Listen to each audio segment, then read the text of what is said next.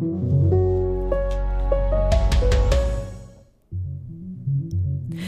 Amerika ist mitten in den Vorwahlen. Letztes Wochenende South Carolina, Dienstag Michigan und nächsten Dienstag dann der große sogenannte Super Tuesday. Da wird in 14 Bundesstaaten gewählt.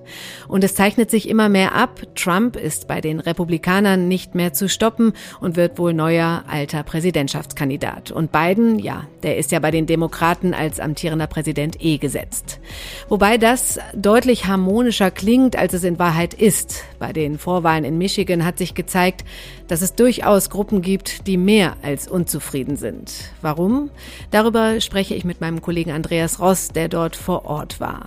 Und dann wollen wir nochmal auf Donald Trump schauen, denn wer sich wundert, dass ein Mann wie er bei all dem, was er sich leistet, da gerade einfach durchmarschiert bei den Vorwahlen, dem kann ich nach meinem Gespräch mit Annika Brockschmidt sagen, Trump ist nicht vom Himmel gefallen.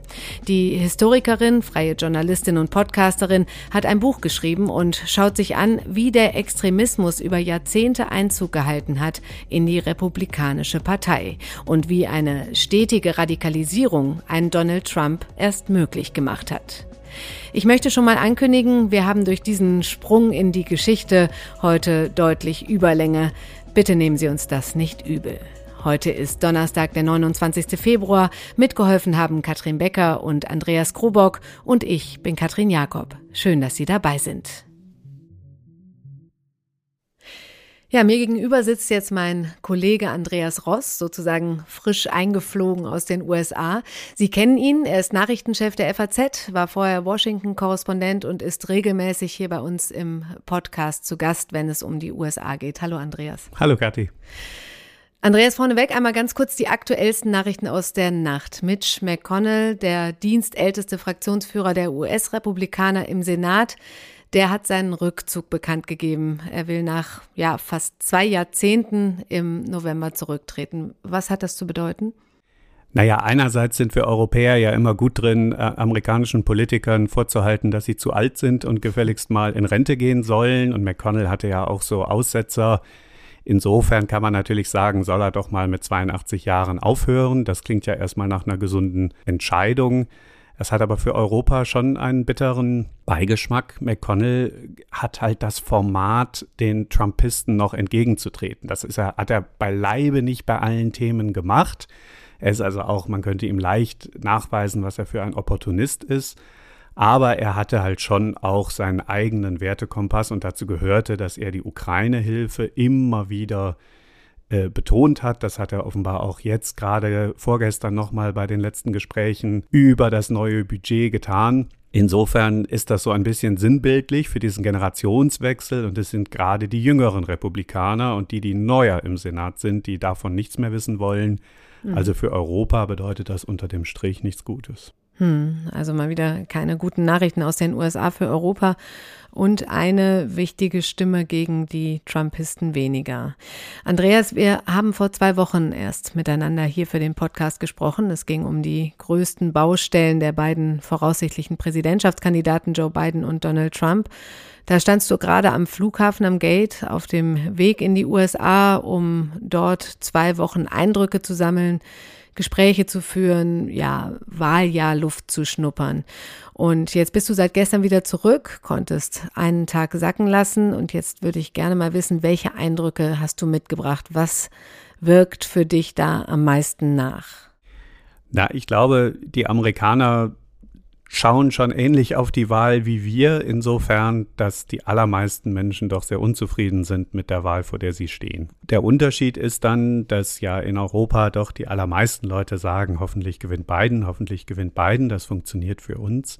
Da sind aber sehr viele Amerikaner skeptisch und wenn du so willst, die Erkenntnis, die ich mitbringe, ist, dass die Reihen der Demokraten wirklich alles andere als geschlossen sind. Nicht nur, weil Biden ein alter Mann ist und äh, sozusagen da nicht die Stärke symbolisiert, die viele äh, auch Demokratenwähler gerne sehen würden, sondern auch, weil er vielen wie so ein Mann von gestern wirkt und weil auch, das ist eine Erkenntnis, die ich insbesondere aus Michigan mitgebracht habe, weil er ihm so als Establishment-Mann gilt, diese, diese Kluft, die 2016, als Bernie Sanders gegen Hillary Clinton in den Vorwahlen knapp unterlag, die da aufgerissen ist, die ist noch nicht zu und deshalb dürfen wir nicht uns vorstellen, dass während die Republikaner noch gespalten sind zwischen den Magerleuten und den letzten Haley-Anhängern, dass die Demokraten so geeint wären. Den Eindruck habe ich nicht. Hm.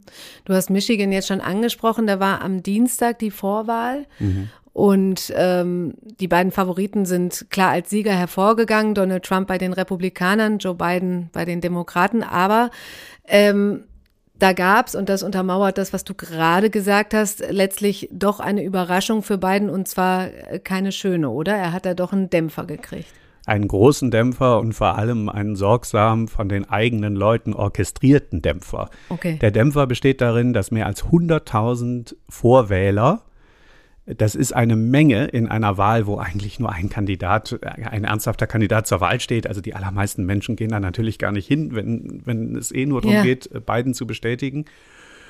Und gut 100.000 Demokraten haben uncommitted angekreuzt. Das heißt so viel wie ich lege mich nicht fest und ist also eigentlich sozusagen eine Botschaft, äh, die lautet, mir gefällt nicht, was hier auf dem Zettel steht. Also das ist so eine Besonderheit, die es da gibt. Das müssen wir vielleicht ganz kurz erklären. Ein zusätzliches Kästchen, das man ankreuzen kann, uncommitted, also sowas wie neutral. Und wer das ankreuzt, macht klar, die Wahl ist mir wichtig, ich gehe dahin, aber die Optionen, die ich habe, die gefallen mir nicht. Und dass das so viele angekreuzt haben und das Ganze eben auch noch ein orchestrierter Aufruf war, wie du sagst, das ist eben so ein Warnschuss oder Dämpfer für Joe Biden. Das haben auch einige Wähler nach der Wahl klargemacht. I voted uncommitted because I think President Biden is not doing the right thing. I didn't feel good about voting for Joe Biden. Um, he's been pretty complicit about the genocide happening in Palestine. I want to remind everyone that a vote uncommitted was a humanitarian vote. Ja, und da kommt auch schon raus der Hauptgrund für das Uncommitted-Kreuzchen. Die Leute sind unzufrieden mit der Nahostpolitik von Biden. Das zeigen auch die Umfragen. Aber wer ist das, Andreas, und warum? Naja, unzufrieden ist gar kein Ausdruck. Ähm, es gibt viele in der Nähe von Detroit, wo die größte arabisch-amerikanische Bevölkerung der Vereinigten Staaten konzentriert ist, die nur noch von Genocide Joe sprechen. Joe!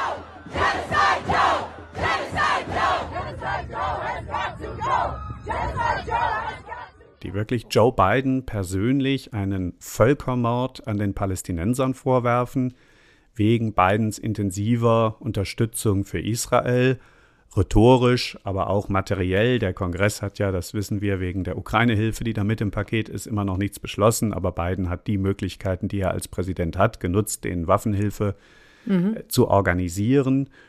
Und in Michigan insbesondere, aber auch anderswo, haben palästinensischstämmige Amerikaner eine große Abandon Biden-Kampagne gegründet. Also Biden muss weg. Und das alleine ist schon gefährlich, denn es gibt genug arabischstämmige Amerikaner, die äh, in einem Swing State wie Michigan können ein paar Zehntausend schon wirklich den Unterschied machen und Biden muss Michigan gewinnen. Ich würde aber sagen, nach dem, was ich jetzt erlebt habe in Michigan, es ist noch gefährlicher, weil es bei weitem nicht nur muslimische Amerikaner, arabischstämmige Amerikaner sind, sondern diese Kampagne übergegriffen hat auf Afroamerikaner und auf sozusagen progressive, äh, weiße Linke. Ein paar jüdische Amerikaner sind dabei. Mhm. Und das muss beiden wirklich große Sorgen bereiten. Hm. Rechnest du damit, dass er solche Warnschüsse, also solche Denkzettel, wie, wie das jetzt ist, auch am, am Super Tuesday nächsten Dienstag bekommen wird? Das mag sein, aber das war jetzt schon eine sehr auf Michigan äh, fokussierte äh, Geschichte. Aber Michigan ist halt einer dieser Must-Win-States, einer mhm. der, der sechs, sieben Swing-States, in denen sich wirklich äh, die amerikanische Wahl entscheiden wird. Und deshalb ähm, spielte die Musik zu Recht dort. Hat äh, Biden das unterschätzt, dass er mit seiner Pro-Israel-Politik da so aneckt? Eindeutig. Und es ist halt einerseits die Politik selbst, also für die Menschen, die ich in Dearborn und Umgebung, das ist der, die Stadt, die zu ungefähr der Hälfte aus äh, arabischstämmigen Amerikanern besteht, also wo die Bevölkerung äh, durch die ausgemacht wird. Das sind Menschen, die sind so nah dran, die haben halt Verwandte im Gazastreifen, die haben mhm. alle seit Monaten nicht richtig geschlafen. Für die ist das, als wären sie im Krieg. Also das ist der eine Faktor. Aber dass das so übergreifen kann auf andere Demokraten-Communities, zeigt eben, dass es über den Gaza-Krieg selbst hinaus auch einfach so ein Gefühl gibt, dass Biden nicht nur alt ist, sondern auch irgendwie old school, mhm. dass er also so Impulse hat, die jüngere Demokraten nicht unbedingt teilen, die den Eindruck haben, das geht fast so ein bisschen zurück hinter die Obama-Ära, die jetzt ja auch schon ganz schön lange her ist. Und deshalb muss er das, glaube ich, sehr ernst nehmen. Mhm. Ich meine, so ein Spitzname, Genocide Joe, das ist ja schon heftig und sowas äh, kann ja auch verfangen. Sowas wird man ja so schnell nicht los. So ist das. Und man darf, glaube ich, nicht unterschätzen, wie beleidigt diese Personen, denen das Schicksal der Palästinenser sehr nahe geht, sind, dass Biden es irgendwie monatelang nicht für nötig gehalten hat, irgendwie auf ihre Sorgen einzugehen in dem Glauben, dass die sowieso keine andere Wahl haben als ihn. Donald Trump, den Präsidenten mit dem Muslim-Ban, mhm. ähm, den würden die Leute doch nicht wählen. Aber mir hat einer nach dem anderen gesagt, ja, Trump war furchtbar für uns. Aber wenn ich die Wahl habe zwischen dem, der meinen Verwandten verbieten wollte, mich besuchen zu kommen, und dem, der sie umbringt, dann nehme ich halt nochmal Trump. Und das sind krasse Sätze, aber das sind keine naiven Leute, mit denen ich gesprochen habe. Die wissen, dass das, was sie tun, gerade am Ende Trump ins Weiße Haus verhelfen könnte und sie nehmen es in Kauf, weil sie wirklich davon überzeugt sind, dass Joe Biden durch seine Israel-Politik, ja, sie sagen als Völkermörder, einfach weg muss und alles andere ist dann sekundär einschließlich der Möglichkeit einer Trump-Präsidentschaft, so furchtbar die auch sein könnte für muslimische Amerikaner oder auch für die Palästinenser im Gazastreifen. Mhm. Noch einen ganz kurzen Blick nach vorne. Nächsten Dienstag, Super Tuesday. Rechnest du da mit irgendwelchen Überraschungen oder wird es danach einfach dann in den richtigen Wahlkampf gehen, weil Trump gegen Biden dann klar ist? Trump gegen Biden ist jetzt schon klar, nach meiner festen Überzeugung. Ähm, mit Überraschungen rechnet man ja nie, dann wären es ja keine Überraschungen mehr, aber ich gehe davon aus, dass es so bleibt, aber dass natürlich auch, auch am Super Tuesday Nikki Haley nochmal einen höheren zweistelligen Prozentsatz kriegen wird und dadurch auch auf der Republikanerseite klar ist, nicht alle sind für Donald Trump, aber doch von denen, die sich an Vorwahlen beteiligen, die mit Abstand meisten. Hm. Ja, wir haben ja hier leider immer nicht so viel Zeit, aber wenn Sie, liebe Hörerinnen und Hörer, nicht genug bekommen können von dem Thema US-Wahl, dann kann ich Ihnen hier schon mal raten, am Samstagmorgen in Ihre Podcatcher zu schauen. Denn da wird es außer der Reihe eine extra Folge unseres Auslandspodcasts Machtprobe geben. Thema USA, Super Tuesday und Strategien der Kandidaten. Meine Kollegen Kati Schneider und Felix Hoffmann schauen sich das nochmal genauer an und auch mit dir, Andreas, richtig? Ich glaube, ich bin dabei, jawohl. Ja, also ich freue mich drauf. Klare Hörempfehlungen auch an Sie. Und bei dir bedanke ich mich für das Gespräch. Vielen Dank. Danke dir. Ja, es läuft alles auf Donald Trump hinaus. Er wird wohl tatsächlich als Präsidentschaftskandidat für die Republikaner ins Rennen gehen. Und auch wenn sich das ja schon eine Weile abgezeichnet hat, fragt man sich doch immer wieder, wie die Republikaner so einen Menschen zum Kandidaten machen können. Einen Populisten, der pöbelt, beleidigt, hetzt, der die Demokratie mit Füßen tritt, der Gerichtsprozesse am Hals hat ja, und der nicht zuletzt in einer Amtszeit und der anschließenden Wahl ja schon offen gezeigt hat, wes Geistes Kind er ist. Wie konnte es so weit kommen? Genau die Frage stellt meine nächste Gesprächspartnerin in ihrem Buch. Annika Brockschmidt ist Historikerin. Sie arbeitet als freie Journalistin, als Podcast-Kollegin und Buchautorin. Nach einem Buch über die religiöse Rechte in den USA mit dem Titel Amerikas Gotteskrieger ist gerade ihr neues Buch erschienen mit dem Titel Die Brandstifter, wie Extremisten die Republikanische Partei übernahmen. Ich freue mich sehr, dass sie heute bei mir zu Gast ist. Hallo, Frau Brockschmidt. Hallo, freut mich auch. Ja, Frau Brockschmidt, vielleicht zu Beginn eine ganz kurze Antwort. Ähm, Geht es Ihnen auch so? Wundern Sie sich, dass ein Mann wie Donald Trump so klar durchmarschiert bei den Vorwahlen im Moment? Das wundert mich tatsächlich nicht angesichts der Entwicklung der Partei in den äh, letzten Jahren. Da gab es ja immer mal wieder Momente, wo man kurz äh, das Gefühl hatte, okay, das republikanische Partei-Establishment zögert oder zaudert und jetzt befinden wir uns einer, an einer Weggabelung, wo diese Partei eine Entscheidung treffen kann. Ein solcher Moment war nach dem 6. Januar, die, direkt nach dem Sturm aufs Kapitol. Mhm. Ein weiterer Moment war beim zweiten Impeachment-Verfahren. Und jedes Mal, genau wie jetzt auch äh, trotz Trumps diverser Prozesse, die gegen ihn laufen, hat sich die Partei entschlossen hinter ihn gestellt. Mhm. Und wer das nicht getan hat, äh, wurde schnell äh, zumindest aus der Führungsriege entfernt, wie Liz Cheney und Adam Kinsinger, zwei ja nach wie vor sehr konservative Politiker. Und insofern ist es nicht verwunderlich, dass äh, die Partei und die Basis zumindest mehrheitlich weiterhin hinter Trump stehen. Hm. Also in gewisser Weise war es vorhersehbar und Sie schreiben in Ihrem Buch ja auch, dass die Extremisten, die heute das Sagen haben bei den Republikanern, nicht vom Himmel gefallen sind. Das fand ich eine ganz schöne Formulierung. Und Sie gehen eben der Frage nach, wie es so weit kommen konnte. Konkret schreiben Sie da am Anfang, wie konnte es passieren, dass die Republikanische Partei, die Partei Lincolns und der Sklavenbefreiung, zu einer Partei geworden ist, die Ausgrenzung, Nativismus, Rassismus und Hetze zu ihren Hauptmerkmalen zählt? Haben Sie darauf eine Antwort gefunden?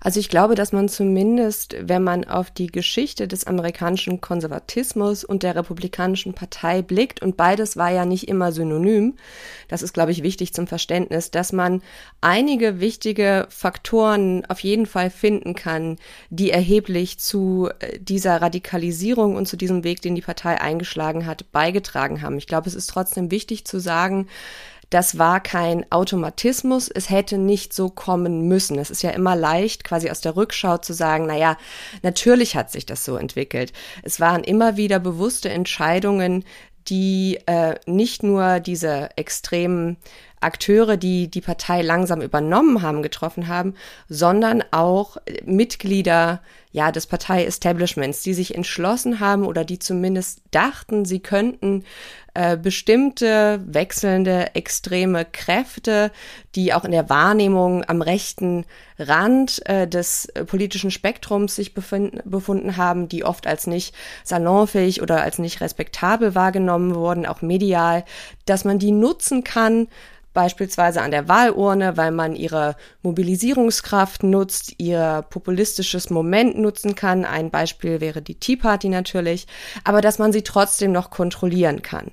Und das war eine, eine Fehlkalkulation, eine ziemlich äh, dramatische Fehlkalkulation. Hm, Sie gehen ja da weit zurück in die Geschichte. Können Sie uns da vielleicht einige Beispiele nennen, wo diese extremen Kräfte genutzt wurden? Also Beispiele für diese Entwicklung der Radikalisierung? Also ein wichtiger Punkt, um auch die amerikanische Parteienlandschaft zu verstehen, ist, denke ich, äh, dass man nochmal hervorstellen muss, dass es in der ersten Hälfte des 20. Jahrhunderts in beiden Parteien, bei den Republikanern und bei den Demokraten sowohl konservative als auch moderate und liberale Stimmen gab. Also diese Aufteilung, die einen, das ist die liberale Partei, die anderen, das ist die konservative Partei, die war da noch nicht, das, das war noch nicht der Fall.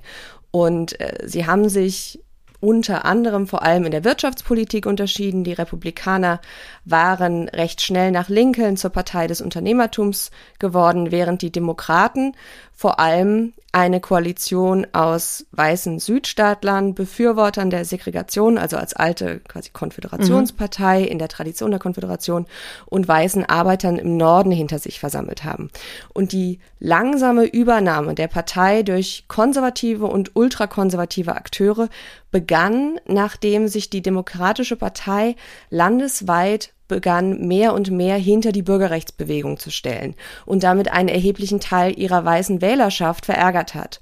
Und das war für einige konservative und ultrakonservative Strategen eine Gelegenheit, einen Keil in die letztlich seit dem New Deal, seit den Sozialreformen des New Deal bestehende Koalition der Demokraten zu treiben, die ja sehr beliebt war. Also die haben sich die, die Wut der Weißen sozusagen zunutze gemacht.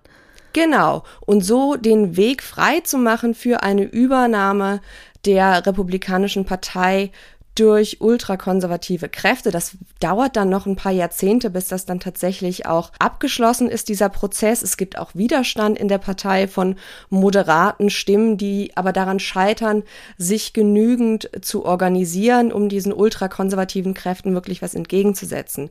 Und der erste Kandidat auf der nationalen Bühne, der erste, der dann zum Präsidentschaftskandidaten tatsächlich auch der GOP wird, der diese neue Formierung der extremen Rechten und die Versuche, die GOP zu übernehmen, verkörpert, ist Barry Goldwater, der dann 1964 mhm. antritt und Nixon und später Reagan. Reagan ist derjenige, der es dann tatsächlich diese sogenannte Southern Strategy, so nennt man das, dann auch auf nationaler Ebene wirklich zum Erfolg führt. Nixon arbeitet da schon quasi vor.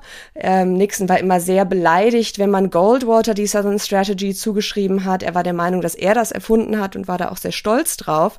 Der dann genau wie Reagan später mit ja, mit sogenannten Dog Whistles arbeitet, der also an rassistische Ressentiments appelliert, ohne den stillen Teil quasi laut auszusprechen. Mhm. Das heißt, da hat man dann eine Rhetorik von Law and Order, Recht und Gesetz, von, äh, da kommt auch der Krieg gegen Drogen, kommt die Rhetorik von in Bezug auf Nixon, ich spreche für die stille Mehrheit, also für das in Anführungszeichen echte Amerika. Ah das ja, das finden wir ja auch alles heute wieder. Ne? Genau, ne? also ja. ich spreche für den kleinen Mann.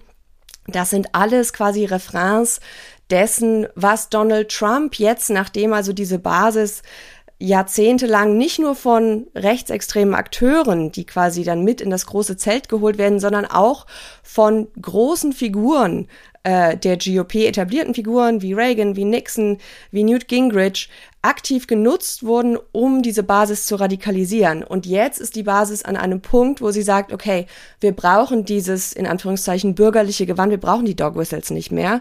Wir wollen jetzt jemanden, der richtig auf den Tisch haut und der uns quasi diese ganzen Ressentiments, diese Wut, die er angeschürt hat, der uns das quasi auf dem Silbertablett serviert. Ohne also sie trauen sich so aus Kostüm. der Deckung jetzt raus. Genau, genau. Ah ja.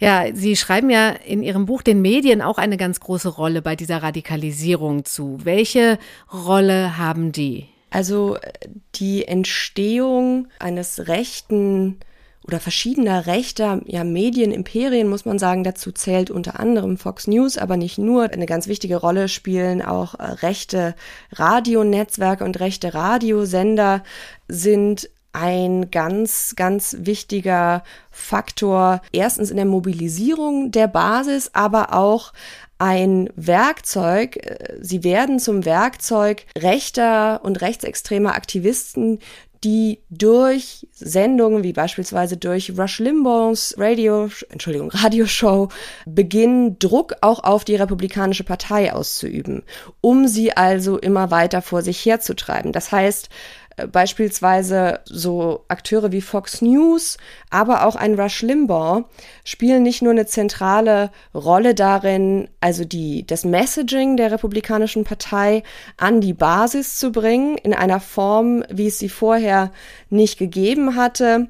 Und das ist tatsächlich Ronald Reagan zu verdanken, der, ich glaube, es ist 87, äh, der die Fairness-Doktrin abschafft oder der sie abschaffen lässt. Und die Fairness-Doktrin hat eigentlich ähm, vorgesehen, dass beispielsweise in Radioshows, wenn es politische Kommentare gab, zwei verschiedene oder diverse Blickwinkel abgebildet werden, die die gleiche Zeit eingeräumt bekommen. Das heißt also sowas wie Fox News oder auch Rush Limbaughs Show wurden erst möglich dadurch, dass diese Regelung eben abgeschafft wurde. Und äh, wenn man sich anschaut, wie wichtig Rush Limbaugh wurde, das kann man, glaube ich, gar nicht genug betonen. Also als die Republikaner dann 94 unter Gingrich eben diesen großen Erfolg im Kongress äh, erzielen, wird Limbaugh eingeladen von diesen neu gewählten Abgeordneten quasi zu ihrer Willkommensveranstaltung im Kongress und äh, sie loben ihn als denjenigen, der die Mehrheit überhaupt erst möglich gemacht hat. Sie nennen ihn zum ja, quasi Ehrenabgeordneten dieses Jahrgangs. Also das ist noch gar nicht mal eine Außensicht, sondern das sieht man auch innerhalb der Partei so, dass Rush Limbaughs Agitation das überhaupt erst möglich gemacht hat. Ähm, das ist auch ganz eng verbunden mit der Strategie und dem Politikstil, den Newt Gingrich dann als äh, neuer Mehrheitsführer der Republikaner und als Speaker im Repräsentantenhaus einführt der, das wird oft von Historikern so beschrieben, Newt Gingrich betreibt Politik als Blutsport.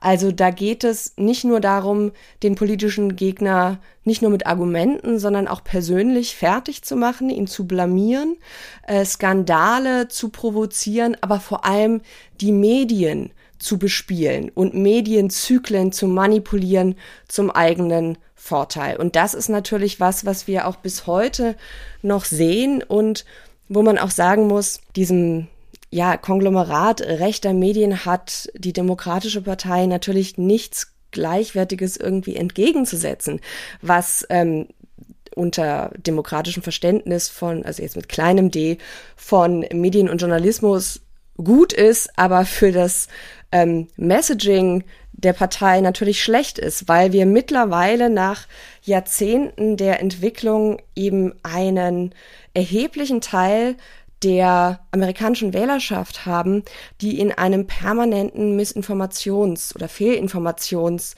äh, einer Fehlinformationsbubble lebt, die man kaum durchdringen kann. Hm, spannend. Ähm, Nochmal einmal zurück zu diesem Moment, wo sich jetzt quasi die, die Extremisten wieder aus dem Hintergrund in den Vordergrund bewegen. Gibt es da einen konkreten Auslöser, einen Stichtag, äh, mit dem man das festmachen kann, wo die sich dessen bewusst waren, jetzt können wir, jetzt können wir raus? Äh, schwierig, einen bestimmten äh, Punkt zu nennen. Ich glaube, einer der, also der letzte große Moment ist dann natürlich, als Donald Trump beginnt, die Vorwahlen 2015 und 16 zu dominieren. Und da stand die Partei vor einer Wahl, sich entweder gegen ihn auszusprechen und zu riskieren, einen soliden Teil der Basis, ähm, ja, zu verlieren oder eben zu sagen, okay, dann knirschen wir mit den Zähnen und äh, wir stellen uns hinter ihn. Und ähm, das hat aber, glaube ich, auch weil es so viel Berichterstattung darüber gibt, wie viele führende Republikaner, Paul Ryan eben ja schon erwähnt, gab ganz viele Berichte darüber, dass der Trump nicht ausstehen kann, dass er den Mann verabscheuenswert findet. Er hat sich aber trotzdem dann äh, aus Machtkalkulation. Ich sagen, die Macht ist wichtiger, ne? Ja. Ja, er hat ihn nicht nur unterstützt, sondern er hat ihn gelobt, er hat ihm geholfen, auch zu normalisieren. Und gleichzeitig habe ich das Gefühl, auch in der medialen Wahrnehmung haben diese ganzen Berichte darüber, ja, aber hinter verschlossenen Türen finden das ganz viele ganz schlimm, so ein bisschen den Eindruck erweckt, naja, aber eigentlich wollen die den doch gar nicht in der Partei. Und letzten Endes ist es jetzt, wenn wir heute auf die Gegenwart schauen, letzten Endes ist es nicht wirklich relevant, wie viele von gewählten Republikanern ähm, Trumps Position und Politik aus Machtkalkulation oder aus wahrer Überzeugung unterstützen. Ähm, das Ergebnis ist dasselbe letzten mhm, Endes. Mhm, mh. Da müssten sich ja, wenn man das alles hört, die Gründungsväter der Republikaner im, im Grabe umdrehen, oder? Das ist auch etwas, was wir beispielsweise schon recht früh sehen. Also beispielsweise auch was Lincoln ging noch davon aus, dass äh, der Staat, das ist zum Beispiel was, was die Historikerin Heather Cox Richardson in einem ihrer Bücher über die Republikanische Partei ausführt. Lincoln war der Meinung, dass der Staat dafür, äh, dass die Rolle des Staates ist, die Bürger und ähm, Arbeiterinnen und Arbeiter auch äh, zu schützen und dafür zu sorgen, dass die letzten Endes gut leben können. Das ändert sich ähm, quasi schon deutlich, bevor diese radikalen Kräfte dann sich tatsächlich schaffen, ähm, zusammenzuraufen, weil die ja auch untereinander sehr viel Streit hatten in den 20ern und 30ern ähm, und sich dann hinter einem Kandidaten mit Goldwater vereinen. Aber diese, dieser Gedanke, dass äh, es besser ist, wenn eine, sage ich mal, gebildete, informierte Elite Entscheidungen trifft für das Volk. Das ist eine Vorstellung, die dem amerikanischen Konservatismus eben verbunden mit einer äh, entsprechenden Wirtschaftspolitik von Anfang an zu eigen ist und ähm, die sich dann eben immer weiter radikalisiert hat, vermischt natürlich auch, das kommt dann noch unter äh, Reagan dazu, äh, unter, vermischt noch mit der Mobilisierung der weißen Evangelikalen als ähm, tonangebendem und äh, gut organisiertem Wählerblock. Ähm, Reagan ist der Erste, der die wirklich ähm, äh, quasi geschlossen hinter sich bringt. Und das führt dazu, dass wir heute nach wie vor also ähm, eine Partei haben in den Republikanern, wo die religiöse Rechte mittlerweile äh, den Ton angibt. Das sieht man auch an Trumps Sprache, äh, der zumindest gelernt hat, ich glaube nicht, dass er da theologisch hinter sich steht, ist aber auch völlig egal, äh, weil er zumindest gelernt hat, bestimmte äh, Policies und bestimmte ja, Vokabeln zu benutzen. Und er hat ja auch geliefert. Das ist der Grund, warum weiße Evangelikale äh, mit noch größeren mit einer noch größeren Prozentzahl als noch 2016 hinter ihm stehen. Ähm, die 2020 haben noch mehr weiße Evangelikale als 2016 für ihn gestimmt, unter anderem, weil er ihnen äh, die aktuelle Besetzung des Supreme Courts beschert hat, äh, das Ende des äh, landesweit geltenden Abtreibungsrechts ähm, und letzten Endes aber auch, weil er bestimmte ähm, bestimmt einen bestimmten Archetyp eines autoritären ja, äh, Männlichkeitstypus ausfüllt, ähm, der in weißen evangelikalen Kreisen ähm, seit Reagan immer prominenter und immer beliebter geworden ist, auch wenn das beispielsweise noch in den 40er Jahren ähm, überhaupt nicht der Fall war. Hm. Hm. Kommen wir mal ins Hier und Jetzt und ins Heute. Wie schauen Sie denn auf die Präsidentschaftswahl im November? Denken Sie, dass Trump gewinnt? Das ist ja für eine Historikerin immer die unliebste Frage, ja. in die Zukunft schauen. Aber, ähm, also ich sag mal so, wäre ich eine äh, demokratische Politikberaterin für Joe Biden, würde ich mir große, große Sorgen machen. Der Trend, den die Umfragen jetzt seit Monaten zeigen, ist sehr besorgniserregend für Biden. Äh, dazu tragen verschiedene Faktoren bei. Das heißt, ich würde sagen, wenn jetzt am nächsten Wochenende gewählt würde, hätte Trump tatsächlich eine gute Chance, äh, diese Wahl zu gewinnen. Hm, jetzt schicken Sie ja auch in Ihrem Buch äh, konkret an Europa eine Warnung. Äh, Sie schreiben da, der heutige Zustand der Republikaner müsse eine Mahnung sein für die europäischen Konservativen, was passiert, wenn man sich mit Extremisten einlässt. Ähm, sehen Sie denn die Gefahr, dass so eine Entwicklung in Europa auch drohen könnte? Also es gibt natürlich entscheidende Unterschiede, beispielsweise auch was das Wahlrecht angeht, so dass ähm, ich sage jetzt mal das, was ich im letzten Kapitel als eine drohende Herrschaft einer Minderheit beschreibe, in diesem Ausmaß in Deutschland rein wahlrechtlich gar nicht möglich wäre. Aber, und jetzt kommt das große Aber, wir haben, glaube ich, in den letzten Jahren gesehen, dass Stichwort äh, sogenannter Kulturkampf, dass bestimmte rechtspopulistische Narrative, die einzelne Personengruppen zu Sündenböcken machen, und zwar Personengruppen, die ohnehin schon marginalisiert sind, seien das jetzt Flüchtlinge, seien das jetzt Menschen, die der LGBTQ-Community mhm. angehören, ähm, instrumentalisiert werden, um bestimmte rechtspopulistische Narrative zu pushen und das zumindest, also in der AfD sowieso, aber das auch in Teilen der CDU und der FDP man da wenig bis keine Berührungsängste zu haben scheint. Das ist nicht die ganze Partei, aber sei es jetzt so Debatten um, ich sage jetzt mal, importierte, mittlerweile ja Kampfbegriffe wie Wokeness und Cancel Culture und Political Correctness. Das sind alles Begriffe, die im US-Diskurs entweder von Rechten übernommen oder geschaffen wurden, um den politischen Gegner zu dämonisieren, um strukturelle Ungleichheiten nicht nur lachhaft zu machen, sondern letztlich einer egalitären und wirklich auf Gleichberechtigung ausgelegten Gesellschaft entgegenzuarbeiten. Ob das jetzt jedem bewusst ist, der diese Narrative wiederholt, das wage ich zu bezweifeln. Aber auch da, es ist letztlich egal, weil es ein, äh, ob es quasi Machtkalkül ist oder einfaches, ja, Wiederholen, weil man auf diese Narrative reinfällt. Aber es benutzt quasi existierende Wut und Ängste in der Bevölkerung, ohne die tatsächlichen Wurzeln zu benennen und nutzt es gegen andere Gruppen. Und das ist ein Trend, den wir ja auch nicht nur in Deutschland sehen, äh, sondern den wir auch in anderen europäischen Ländern sehen, wo rechtspopulistische und rechtsextreme Kräfte äh, Aufwind bekommen haben, sei es jetzt Italien oder Ungarn. Ähm, und das ist scheint oder das scheint mir zumindest eine Entwicklung zu sein, die so bald nicht äh, abflauen wird. Und äh, da hoffe ich sehr, dass äh, die, dass zumindest äh, deutsche Konservative die Warnungen von auch von anderen Konservativen ja aus den USA, die mittlerweile nicht mehr in der Republikanischen Partei tätig sind, sei es jetzt ein Tim Miller oder der eben erwähnte Bill Crystal, mit dem ich gesprochen habe, dass sie deren Warnungen ernst nehmen, äh, die sagen, lasst euch nicht mit diesen Leuten ein, das sind Kräfte, die ihr nicht kontrollieren könnt. Ja. Was ist denn das äh, Fazit Ihres Buches? Gibt es, gibt es Hoffnung, Hoffnung auf all die vernünftigen Amerikaner, die es ja durchaus auch gibt, oder auf die Nach-Trump-Ära? Hoffnung, dass sich bei den Republikanern noch etwas ändert? Mhm.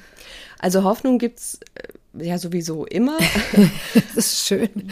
Dass ähm, das zumindest als kleiner Silberstreif mein ähm, guter Bekannter und äh, Kollege Thomas Zimmer sagt, damit die Stimmung bei Veranstaltungen nicht so völlig ähm, im Keller ist, nachdem er fertig ist mit Reden, sagt er gerne, dass der Grund, warum diese Radikalisierung ja auch in den letzten Jahren so massiv zugenommen hat unter den Republikanern, weil da ist ja noch mal mehr passiert, jetzt allein in den letzten ein, zwei Jahren ja. zum Beispiel auch was, ähm, was die offene Unterstützung oder das Flirten mit politischer Gewalt angeht, was es vorher so nicht gab, auch in der Partei nicht so gab. Und das liegt unter anderem daran, dass äh, diese Leute merken, dass sie weniger werden, ähm, dass ihre Wählerbasis quasi letzten Endes immer kleiner und immer älter wird, weil die amerikanische Gesellschaft insgesamt äh, toleranter wird, äh, multiethnischer wird, pluralistischer wird und quasi letztlich immer näher an, an das Idealbild kommt, was sie immer erreichen wollte. Und das ist der Grund, warum diese Leute das Gefühl haben, ihnen schwimmen die Fälle davon. Und dann muss man eben zur Not mit Gewalt oder mit antidemokratischen Mitteln agieren oder man muss versuchen, das politische System zu manipulieren, um eine Herrschaft der Minderheit möglich zu machen. Das ist jetzt kein sehr hoffnungsfrohes, aber es ist zumindest äh, eine Message, die sagt, ja, diese Leute können Wahlen gewinnen, auch wenn sie nicht die Mehrheit der Stimmen bekommen. Aber es ist, glaube ich, wichtig, immer wieder zu betonen, dass zumindest die politischen Positionen, die die Republikanische Partei heute vertritt, die sind nicht mehrheitsfähig. Das Problem ist letzten Endes, dass es nur eine bestimmte Menge an, sage ich jetzt mal, lokalem Widerstand, Community Organizing gibt, um organisierte Beschränkungen von Wahlrecht beispielsweise, die vor allem nicht weiße Menschen trifft und ähnliche antidemokratische Methoden was entgegenzusetzen. Deswegen muss der Impuls für eine wirklich ernst gemeinte und tiefgreifende Reform des amerikanischen politischen Systems auch aus der Spitze der Demokratischen Partei kommen. Und da scheint man äh, im Moment, äh, zumindest an den wichtigsten Stellen, noch im Tiefschlaf zu sein. Also es ist nicht wirklich hoffnungsvoll, aber es ist, glaube ich, wichtig zu, wichtig zu sagen, weil ich höre oft, ja, aber warum wehrt sich denn da keiner? Natürlich wehren sich Amerikaner dagegen. Natürlich gibt es organisierten Widerstand gegen diese Policies. Es gibt, sei es jetzt im, äh, auf, der, auf der lokalen Ebene oder auf der Bundesstaatsebene, gibt es zig zivile Initiativen dagegen, auch außerhalb von der Demokratischen Partei, die sich letzten Endes sagen, okay, wir sind zwar vielleicht nicht mit allen Policy Positions der Demokraten d'accord, aber wir sehen ein, dass wir, dass das die einzige Chance ist, die amerikanische Demokratie zu retten. Aber letzten Endes braucht es eine Reform des politischen Systems, um eine Zerstörung dieser amerikanischen Demokratie auf lange Sicht hin, ja, zu verhindern. Hm. Schönes Schlusswort.